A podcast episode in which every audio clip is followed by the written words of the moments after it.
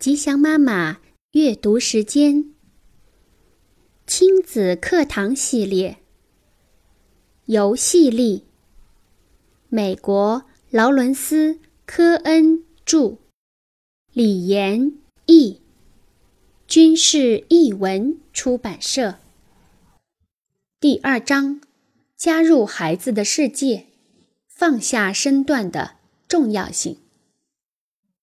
在这里。放下身段有两重意思，其一是说大人必须俯下身子坐在地板上和孩子真玩起来；其二则是比喻意，指的是大人在心态上要迎合孩子，他们想玩什么就玩什么。对于年纪小的，我们就得降低高度，和他们面对面的玩。对于年纪大一点的，我们就得适应他们的方式，不管是去百货公司或球场，还是在电视或电脑旁。放下身段，还意味着要去加入一些以前我们压根就不认可的游戏。有一次，在和学前班的家长交流儿童攻击性游戏的时候。一位男孩的妈妈向我求招，却被我的建议吓了一跳。他的儿子雄性激素分泌过剩，喜欢砍下超级英雄玩偶们的头来，并让他们从楼梯上摔下来。我给的馊主意是加入儿子的游戏，而且是充满热情的加入。如果孩子是在孤寂状态中，那他就会不停地重复玩同一个游戏。此时，如果妈妈横加批评、斥责，那只能加重孩子的孤寂感。孩子需要先得到认可，感受到我们对他的热情，才能摆脱他们目前的困境。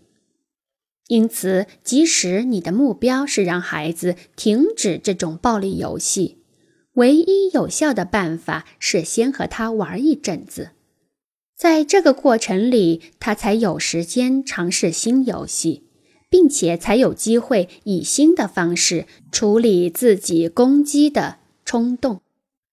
在英国下山学校，曾经有位学生半夜溜出宿舍做各种恶作剧。尼尔校长的处理方式是穿着滑稽服装。装扮成一个土匪，然后在半夜把这位学生叫醒，问他要不要跟他一起去作案。结果这位学生一口回绝，还教训校长要端正行为。学生的恶作剧就这么得到了解决。当那个孩子在选择是控制行为还是制造麻烦而又摇摆不定时，尼尔提供了一种特别的游戏，他半夜里这样傻乎乎地跑出来，相当于一面镜子，使学生有机会重新反思整个事件。当我们不停地对孩子耳提面命，告诉他们什么该做、什么不该做的时候，孩子并没有得到自己思考的空间，他只能被迫做出一个非此即彼的选择。要么口服心不服地接受批评，要么明目张胆地公开反抗。游戏有助于孩子反思自己，甚至是在一些严肃的问题上。当父母亲跟孩子在地板上玩游戏时，他们能提供孩子更多的资源。有些资源是有形的，例如好玩的玩具、舒适的房间。以及健康的零食，有些则是无形资产，如发明一些新点子。看到两个孩子打架时，我的绝招就是大喝一声：“你们有本事就跟大块头的打！”然后就张牙舞爪地扑上去。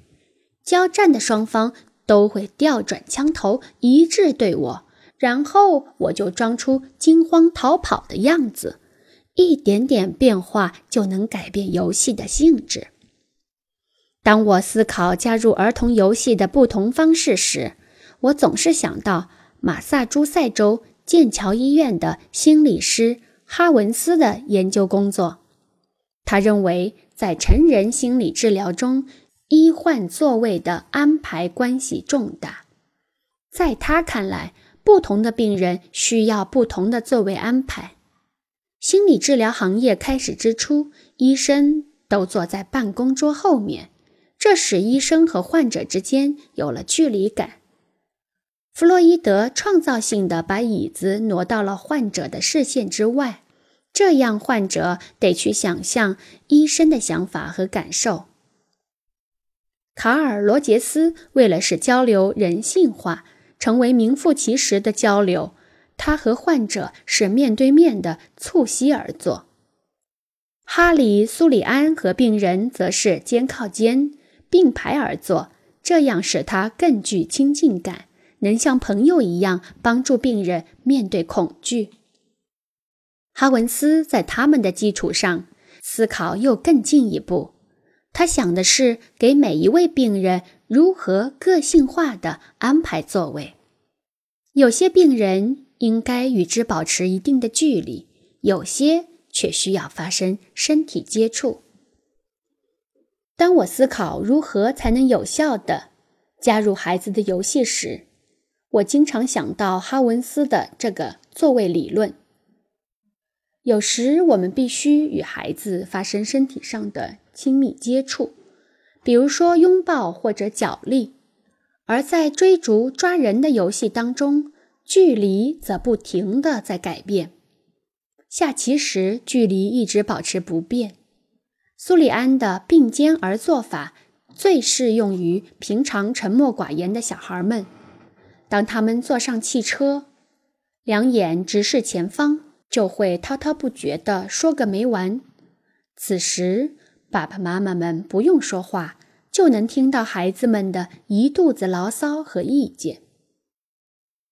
掷球游戏隔着的距离虽然比较长，但是球所代表的就是连结的桥梁。而下一章里讲述的一个把自己反锁的男孩，则会为他安排另一种特别的座位。你必须找到孩子能够回应你的最有效方式。